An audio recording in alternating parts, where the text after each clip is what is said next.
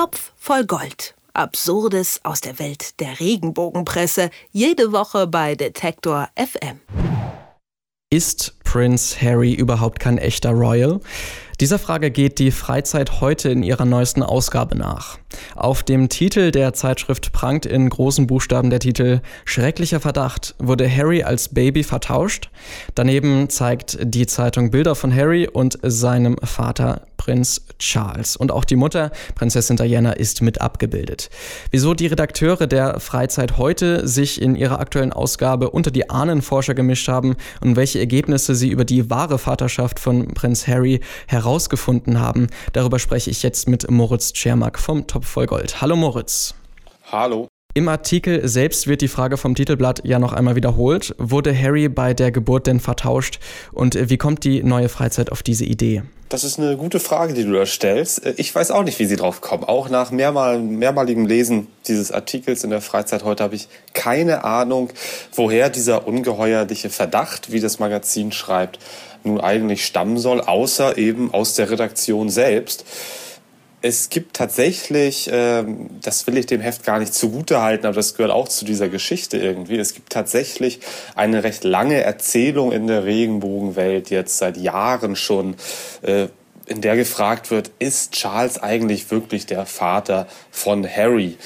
Der Grund für diese Frage ist ein ganz simpler. Die schauen sich einfach Fotos an, sehen, Harry hat eher rötliches Haar, Charles hat dunkles Haar, Diana hatte blondes Haar.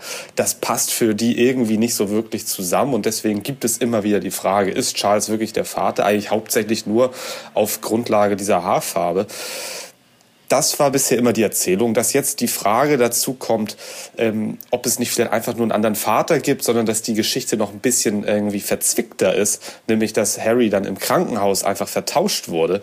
Das ist tatsächlich dann auch was Neues, was die Freizeit heute hier zu bieten hat. Und im Untertitel geht es dann ja gleich weiter. Hier fragt sich das Blatt, gibt es endlich eine Antwort auf die Frage, wer Prinz Harrys Vater ist? Wer außer dem Boulevard stellt eigentlich solche Fragen und äh, warum ist das sonst überhaupt nicht so groß in den Medien berichtet worden? Ich glaube, es wird sonst nicht so stark diskutiert, weil es A, relativ wurscht ist äh, und B, wenn ich das so richtig überblicke, es wahrlich jetzt keine wirklich handfesten Gründe gibt, an der Vaterschaft von Prinz Charles zu zweifeln. Also es gibt äh, James Hewitt, ich glaube, der war äh, Offizier früher oder ist es auch noch, der erzählt immer wieder, dass er eine Affäre mit Diana hatte, sagt allerdings auch, und das schreibt auch die Freizeit heute in ihrem Text, der sagt, diese Affäre begann erst nach der Geburt von Harry.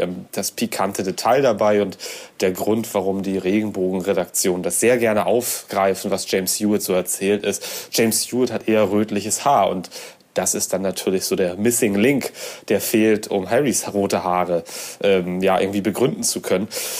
Jedenfalls, dieser James Hewitt, der spielt sich ganz gerne in den Vordergrund mit dieser angeblichen Affäre mit Diana. Er sagt aber eben auch, ich bin nicht der Vater von, von äh, Harry. Das führt übrigens immer dazu, dass diese Regenbogenhefte häufig von DNA-Tests sprechen und diese auch fordern. Also die lauten dann die Artikel, gibt uns endlich Klarheit, macht einen DNA-Test, dann wissen wir es und müssen nicht mehr spekulieren. Auch das ist natürlich was, was überhaupt nicht äh, sich gehört, eigentlich sowas offiziell zu fordern. Denn wenn jemand sagt, ich bin der Vater und ich bin der Sohn, dann kann man das meiner Meinung nach auch erstmal auch glauben. Die aktuelle Ausgabe der Freizeit heute bezieht sich im Artikel ja auf Gerüchte, die aus dem Dunstkreis der royalen Familie stammen. Wie findet der Boulevard denn eigentlich diese Quellen?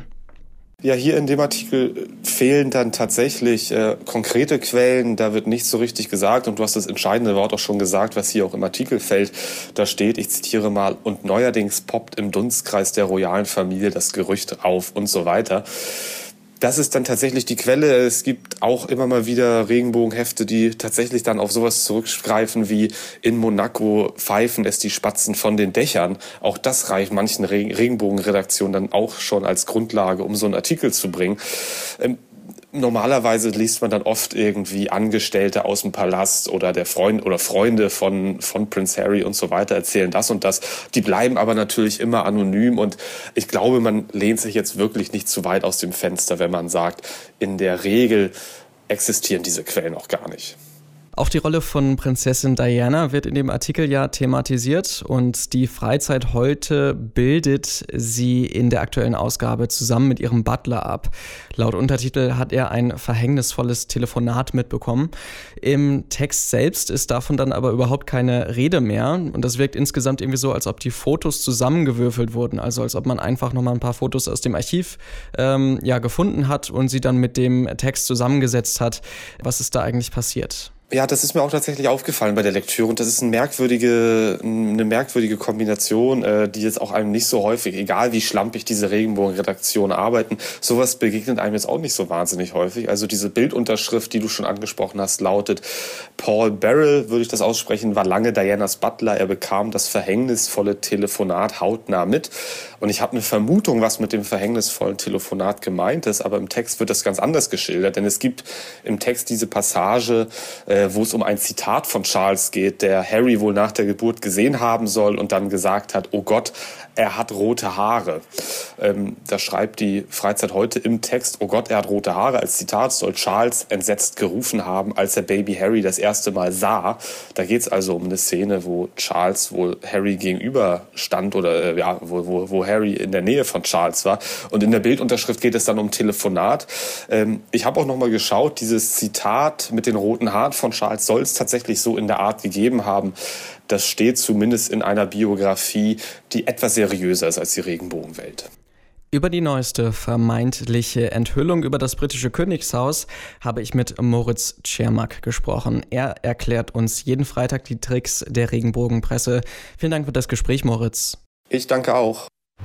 Topf voll Gold. Absurdes aus der Welt der Regenbogenpresse. Jede Woche bei Detektor FM.